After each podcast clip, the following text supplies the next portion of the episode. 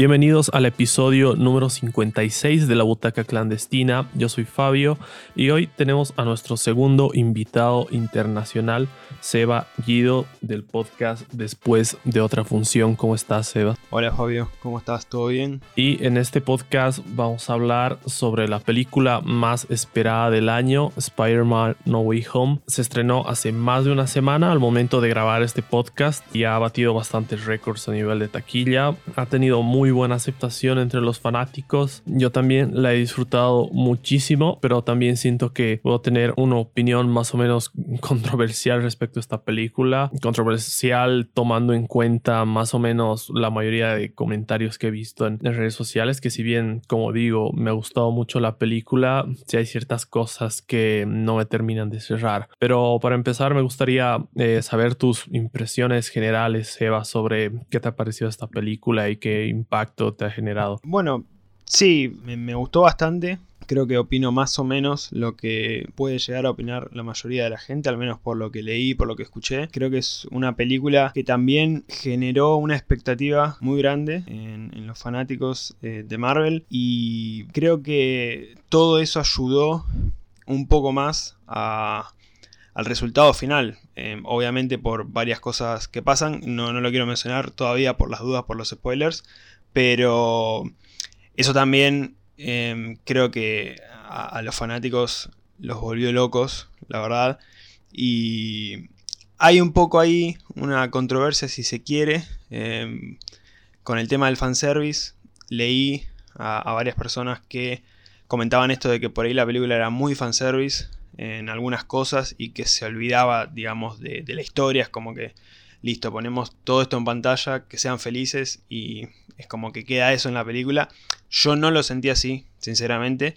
Eh, tampoco creo que es una obra maestra, o sea, eh, tampoco exagero en ese sentido, pero sí me pareció una muy buena película y además teniendo en cuenta cómo venía este Spider-Man dentro del MCU, sus dos anteriores películas en solitario, creo que es un subidón bastante grande en cuanto a calidad. Antes de empezar a hablar sobre la película, entrar en los detalles de esta película, les recuerdo que este podcast contiene spoilers, así que si no han visto la película aún, pueden pausar el podcast y regresar cuando ya la hayan visto. Esto es algo que me olvido de mencionar en la mayor cantidad de las ocasiones que grabo, pero me he puesto el recordatorio que para este episodio es muy importante porque el no saber absolutamente nada de esta película realmente la convierte en toda una experiencia, sobre todo si eres fanático de Spider-Man. Bueno, creo que más o menos si has llegado a este punto del podcast, tienes una idea de lo que va esta historia, ¿no? Si has visto los trailers, Peter Parker intenta hacer que todo el mundo se olvide de su identidad y se desata el multiverso y tenemos a villanos y, versiones de personajes de otras adaptaciones de Spider-Man, que era lo que todos estábamos esperando ver, todos ya estábamos seguros desde algún punto, no creo que desde el principio, ¿no? Desde el principio uno siempre tiene dudas si, eh, si los actores están dispuestos a volver, porque siempre están los casos en los que algún actor interpreta un superhéroe o un personaje muy popular en una faceta muy temprana de su carrera y termina descartando al personaje por completo. Por suerte no ha sido el caso, por suerte hemos tenido de vuelta a Tobey Maguire y Andrew Garfield. Andrew Garfield que a mí me parece que es de los puntos más altos de esta película. Me ha encantado ver cómo se nota esa evolución actoral que ha tenido. Recordemos que cuando interpretó a Peter Parker apenas estaba en los inicios de su carrera y de alguna manera el tener que alejarse forzosamente de la saga por intereses del estudio y demás fue lo que lo llevó a ser el actor que es hoy en día, ¿no? Un poco tener una especie de mala experiencia con la industria y tratar de encontrar su rumbo con varias nominaciones en las temporadas de premios de los últimos años. Ver esa evolución actoral, eh, encarnar a un Spider-Man, un Peter Parker, realmente me parece que es algo muy notable. Hablando un poco de las pocas cosas que eh, no me han gustado para luego entrar en, en, todas las cosas que realmente he disfrutado de esta película. Siento que por momentos el director quiere mantener un tono de comedia, incluso en momentos que podrían ser un poco más serios. Hay otras películas de Marvel como Endgame o Hawkeye que le estaba viendo recién que sí mantienen bastante comedia, pero no, no, no abusan de, de, este recurso, ¿no? Sí hay los chistes, hay bastantes chistes en No Way Home con los que me partió de risa, yo creo que la mayoría, pero hay momentos como cuando llega Andrew Garfield y empieza a hablar la abuela de Ned en otro idioma y claro, no, no tiene subtítulos y yo me ponía a pensar, esto se supone que es gracioso porque no entiendo lo que, estoy, lo que está diciendo la señora o algo así, o cuando Toby Maguire le repite 50 veces a Andrew que es eh, increíble, ¿no? Amazing, o sea, me gusta esa referencia, de hecho me emocionó que lo diga una vez, pero cuando lo digo como eh, mil veces, yo dije, bueno, ya está un poco sobrado ese chiste, ¿no? Creo que eso, digamos que algunas apariciones como Daredevil, que yo estoy consciente de que se han debido recortar un montón de escenas, me imagino, y no podías meter tampoco explicación de, de la aparición de todos los personajes, ¿no? Que de hecho a mí eso no me molesta. Cuando estaba esperando esta película y hablaba con bastantes amigos sobre lo que esperábamos que sea, yo les decía a todos, no me importa una mierda que no tenga sentido que metan el fanservice que quieran, porque yo quiero ver a todos estos personajes, ¿no? El, multiverso te permite hacer cosas como estas, locuras como estas. En el podcast de la previa hablábamos justamente que la película animada de Into the Spider-Verse fue un poco la precursora de que la industria y las productoras se dieran cuenta de que este tipo de historias realmente pueden funcionar a nivel masivo y dentro de todo me parece que es una película muy emocionante con momentos que valen su peso en oro, muchas cosas que estábamos esperando desde hace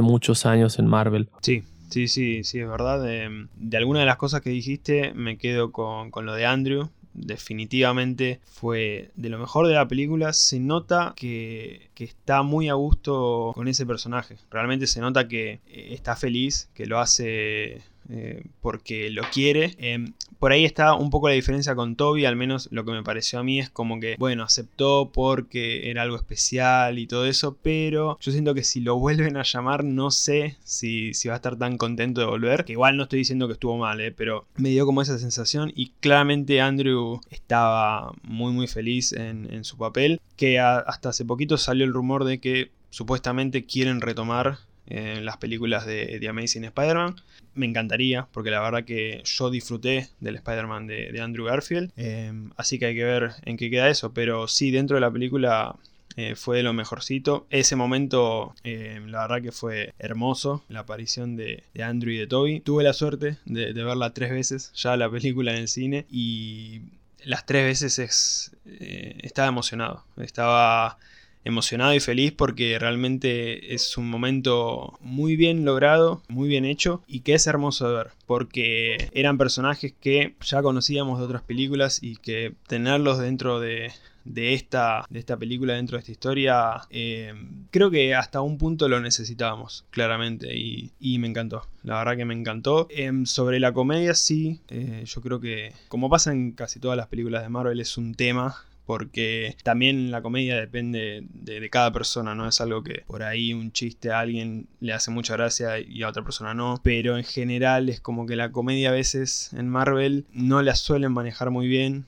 eh, a veces hacen un buen chiste y siguen y es como bueno, ya está, paren, ya lo entendimos, em, pero en general yo lo disfruté bastante, eh, creo que en ese aspecto el máximo exponente es eh, Ned. Yo creo que tiene los mejores momentos de humor en la película. Y bueno, después hay algunos chistes sueltos que, que la verdad que estuvieron bien. También están algunos momentos en los que te pones a pensar bueno, ya está, porque también te saca un poco de, las escenas, pero en general no lo tomaría como algo completamente negativo, al menos desde, desde mi punto de vista, aunque sí tiene eh, algunas cositas ahí. Otra cosa que comentaba, lo de los personajes, por suerte corrían con la ventaja, en cierto punto, de que a la gran mayoría de los personajes los conocíamos, en el caso de los villanos, y de el Spider-Man de, Andrew Garfield y el Spider-Man de, de Tobey Maguire eh, de las otras películas. Entonces no había que explicar demasiado. Con Daredevil también pasaba lo mismo, más allá de que haya aparecido dos minutos. Ya lo conocíamos, entonces eh, se ahorraron bastantes presentaciones y corrían con esa ventaja.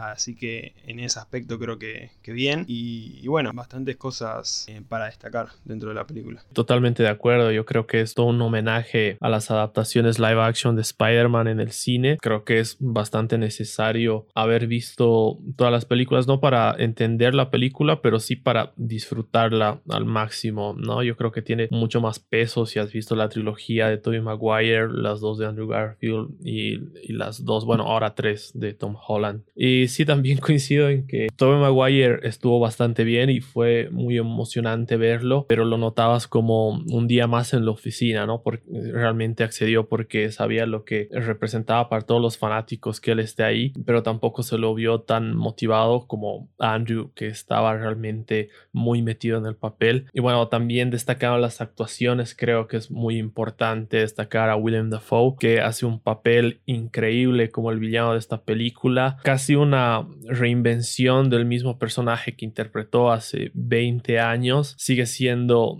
ese personaje con una dualidad muy interesante, pero me parece que en esta ocasión incluso más histriónico y siniestro que en la versión que vimos en Spider-Man 1. Sí, sí, sí. Em, lo de William Dafoe es, es, increíble. Yo cuando la vi por primera vez pensaba em, lo increíble que es este actor para retomar un personaje de casi 20 años y que parezca que hayan pasado un par de años de aquella película, porque realmente parece que no hubiera pasado nada entre ambas películas en las que apareció el Duende Verde y es increíble. O sea, cada escena, en específico las que ya lo tienen a él como el Duende Verde, eh, son... No, no tengo palabras, porque lo que hace actualmente es, es magnífico, esas caras que pone, los gestos, la risa, los diálogos que tiene con Peter, las peleas. La verdad que ahí acertaron en, que sea él villano principal y un gusto verlo de nuevo, porque había sido un gran villano en, en aquella película con Toby. Es cierto que por ahí en esa trilogía quedó un poco opacado por lo que fue Spider-Man 2 y el Doctor Octopus, que posiblemente sea de las tres la mejor, eh, pero no quita que fue un gran villano y, en esta película retomó de manera espectacular su, papel. Sí, e, es, bastante interesante lo que hace porque en Spider-Man 1, como bien mencionas, ya era un gran villano, pero acá tiene momentos en los que es temible y otros en los que tienes bastante sensibilidad, bastante humanidad. Son los pocos destellos de Norman Osborn que quedan todavía dentro de él, que son, por ejemplo, los momentos en los que habla sobre la muerte de Harry y está hablando con la tía May y Peter. Y realmente son momentos en los que se te parte el corazón de verlo y de un momento al otro se convierte en el, en el psicópata más psicópata del mundo y, más determinado, ¿no? Esa determinación que en tantos apuros metió al Spider-Man de Tobey Maguire pero esta vez encarnándolo Tom Holland. Y creo que este tipo de momentos en los que la película dialoga un poco con las películas anteriores, todas las películas que homenajea, es muy interesante ver interacciones como las del Doctor Octopus con el Spider-Man de Tobey Maguire, preguntándole cómo estás y eres un adulto, ¿no? Bastante emocionante. Lo mismo con Andrew Garfield hablando con Electro. Este tipo de interacciones que, como digo, las puedes disfrutar de todas maneras just pero tienen mucho más peso si has visto las películas anteriores, ¿no? Y la interacción entre los tres Spider-Mans que es bastante increíble. Conversaciones como los de los web shooters o las telarañas orgánicas, o sea, hay un montón de diálogos ahí que son muy emocionantes. Yo creo que una vez que están reunidos los tres Spider-Mans, la, la película sube y no baja nunca más, ¿no? Es demasiado épico desde ese momento, casi al tercer acto, hasta que termina. Sí, sí, completamente. De hecho,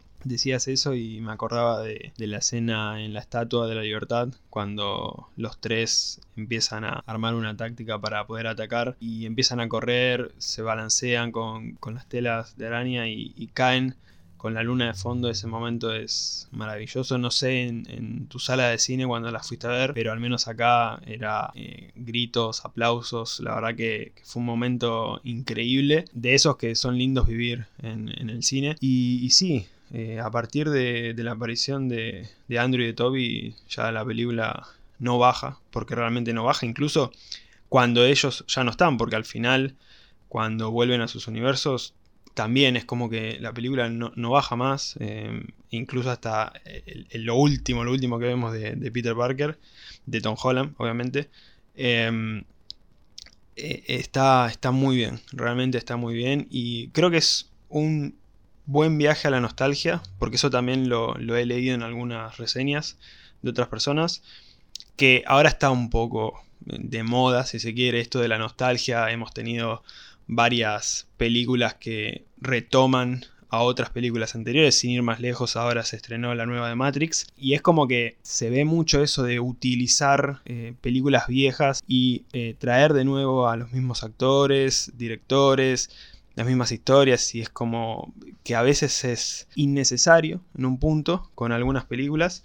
Pero yo creo que acá lo manejaron eh, bastante bien. Eh, nunca se siente como forzado. Nada de lo que pasa es bastante lógico porque estamos en un momento del MCU en el que el multiverso es importantísimo. Y eh, como decías vos, estas son las ventajas de poder aprovechar el multiverso y lo han aprovechado muy bien. Y nada, hay que ver qué pasa con esto del multiverso dentro de, lo que sigue en Marvel, pero al menos en esta película como un primer comienzo, si se quiere, con otros personajes de otros universos, la verdad que, lo hicieron muy bien. La verdad es que en los últimos años se han retomado muchas franquicias que tuvieron éxito hace más de 10 años o incluso 20, todas apelando a la nostalgia de la audiencia, pero no todas logran salir eh, bien paradas de esta fórmula porque no, no es que todas tengan historias para contar y yo creo que Spider-Man esta película realmente ha sabido hacerlo muy bien. Tiene una razón de ser, no es evocar nostalgia porque sí, como pasa en la mayoría de estas películas. No voy a decir todas porque tampoco he visto todas las que han salido recientemente, pero la mayoría sí se van simplemente a recordar la obra original y a, y a referenciarla lo más que se pueda en cambio, Spider-Man es como ha unido a, tres generaciones de fanáticos, tres generaciones de historias y ha tenido un momento emotivo que yo creo que es equiparable al de Endgame o incluso más por lo que representa para um, distintos públicos. ¿no? Tengo esa, esa duda en mi cabeza desde el día que vi esta película porque claramente en lo primero que pienso bueno, lo primero que pensé cuando, cuando vi esa escena de, los tres Spider-Man juntos fue en la escena de los portales de Endgame, que lo que se vivió en el cine fue lo más parecido a eso en cuanto a la recepción del público, en cuanto al momento, eh, la escena en sí, la música, la banda sonora de fondo, todo eso, momentos bastante parecidos. no sabría con cuál quedarme, pero la verdad que es un momento brillante. La verdad que es un momento brillante y, volviendo a eso de la nostalgia, claramente, lo dijiste vos, es una película que tiene su, razón de ser, más allá de, estos elementos nostálgicos que, agarra de, otras películas, pero los utiliza muy bien. O sea, no está hecha nada más para, para atraer público. Creo que, que se tomó bien lo que venía siendo la historia de este Spider-Man en este universo, mezclándola con otras historias y la verdad que, les ha funcionado. Y a mí me emociona la verdad del futuro que va a tener este Spider-Man, no sé si solo con Sony o Sony Marvel, la verdad no tengo idea de cómo vaya a evolucionar ese acuerdo, hasta donde sabía si iban a trabajar juntos, al menos en una trilogía más. Y es muy emocionante ver a Peter en esta etapa que hemos visto tanto en el Peter Parker de Andrew Garfield como el de Tobey Maguire, que ya es cuando cuando eh, solo, tiene que pagar las cuentas e incluso la referencia al traje, ¿no? Con esos colores vivos y brillantes, esa escena final en medio de la nieve, es realmente muy emocionante, ¿no? Algo que muchos criticaban al, al Spider-Man de Tom Holland, que solo usaba los trajes de Tony Stark, y acá se hace un traje él mismo, un poco inspirado en los trajes de los dos Spider-Man que conoce y que lo ayudan, y que se ven muy, muy similares a los cómics y a las primeras series animadas del personaje. Sí, sí, ese momento es, es genial. Creo que es el momento, no diría clave, porque hay un par antes a, a esa escena, anteriores a esa escena, pero creo que es eh, un momento muy importante en cuanto a la independencia de, Peter, o sea, este crecimiento que vemos a lo largo de la película, porque eh, detrás de todo eh, lo lindo de, ver a Andrew, a Toby, los villanos y todo eso, la película un poco se trata, o bastante se trata de eso, del crecimiento de este Peter Parker, de, de tener una pérdida tan grande y de seguir adelante, de justamente lo de la famosa frase, de que un gran poder conlleva una gran responsabilidad y digamos eh, crecer. Básicamente crecer, se ve todo en esa última escena, eh, yéndose a vivir solo, haciendo su propio traje, dejando atrás los que tenía de, Tony. De hecho, tomando la radio de la, policía, eh, escuchando atento a ver qué puede ir a, hacer para ayudar a, la comunidad. Eso, esa última escena te deja eh, en puerta un gran futuro para, para este personaje que ojalá siga dentro de Marvel porque me encantaría, pero siga como siga o en donde sea que siga, la verdad que, que es un final muy lindo para cerrar esta trilogía, porque fue un cierre de esta trilogía, pero para que el personaje siga dentro de, su propia historia, ya en un estado de madurez eh, que en un punto era necesario. Sí, yo creo que también aporta que Tom Holland en esta película creo que entrega su mejor actuación en cuanto a las tres películas de, de la trilogía, al menos desde mi opinión. Es muy interesante ver hacia dónde están yendo las historias de Marvel. Yo era uno de los que me, me quedaba intrigado después de Endgame, de ver cómo reinventaban o cómo hacían para darle continuidad a todo este universo. Y la verdad, viendo las series este año que han tenido un nivel bastante altísimo, la verdad, eh, Hawkeye creo que es mi favorita entre todas. Ver cómo se están hilando las historias, ¿no? Eh, hemos hablado de que retorna Daredevil, pero el mismo día se estrenó el episodio de Hawkeye en el que retorna Kingpin. Para mí es muy emocionante ver cómo están regresando estos actores a interpretar estos personajes porque mm, a mí me encantó la serie de Netflix. Entonces ver que van a estar dentro del universo de Marvel me emociona mucho. También la próxima película de Doctor Strange. Entonces yo creo que por ahí hay muchos elementos que indican que vamos a ver muy buenas historias en los próximos años. Esto de Kingpin y Daredevil de, de Matt Murdock es algo que también a mí me encanta porque la serie de Daredevil de Netflix fue excelente. No sé si, eh, digamos, es como los mismos personajes pero en este universo o siguen con las historias. No sé bien cómo van a hacer eso, pero sea como sea que lo hagan, es increíble verlos dentro de, de este universo. Personalmente me encantaría que también traigan a Jessica Jones dentro de lo que fueron las series de, Netflix, pero bueno, por ahora los tenemos a ellos dos, que es bastante. Y sí, eh, en cuanto al futuro del MCU, la verdad que quedan muchas cosas. Yo también no tenía dudas de que iban a poder hacer grandes cosas después de Endgame, pero es cierto que para esa película, no por la película en sí, sino por todo lo que habían logrado hasta ese momento, habían llegado a un punto en el que era difícil seguir. O sea, era difícil seguir a ese nivel. Y yo creo que eh, este año, este primer año después de, Endgame, porque tuvimos el año de la pandemia, em, tanto en series como en películas, han sabido seguir con, este universo de una manera perfecta, porque realmente lo, lo siguen haciendo muy bien, ya lo hacían bien solamente con las películas y ahora con las series de Disney Plus, la verdad que están haciendo un trabajo excelente y bueno, hay que ver cómo sigue todo esto, porque además de todo esto hay que sumarle nuevamente el tema del multiverso que justamente como mencionabas en Doctor Strange va a ser literalmente una locura, o sea, si lo que vimos en Spider-Man nos encantó, yo creo que esa película va a ser impresionante. Y más adelante eh, porque la verdad que hay muchas cosas, muchas cosas, y bueno, a mí me encanta que después de, una cima tan alta como la que han tocado con Endgame, eh, se mantengan en este nivel. Y bueno, este fue nuestro episodio dedicado a Spider-Man No Way Home. Gracias por escucharnos. Yo soy Fabio y gracias Seba por participar. Puedes dejar ahí tus redes para que la gente te siga y vaya a escuchar tu podcast. Dale, muchísimas gracias Fabio, en serio por la invitación. La verdad que un gusto estar acá hablando con vos. Eh, me pueden seguir en Instagram, en el Instagram del podcast, arroba después de otra función podcast. Eh, también encuentran en YouTube el canal donde están los episodios subidos en formato de video. A mí me pueden seguir en, Instagram también, Pancham Raccoon. Y, bueno, eh, nada más. La verdad que agradecerte por, por haberme invitado, la pasé muy bien. Muy lindo hablar de, de Spider-Man, de esta gran película. Y bueno, gracias por la invitación.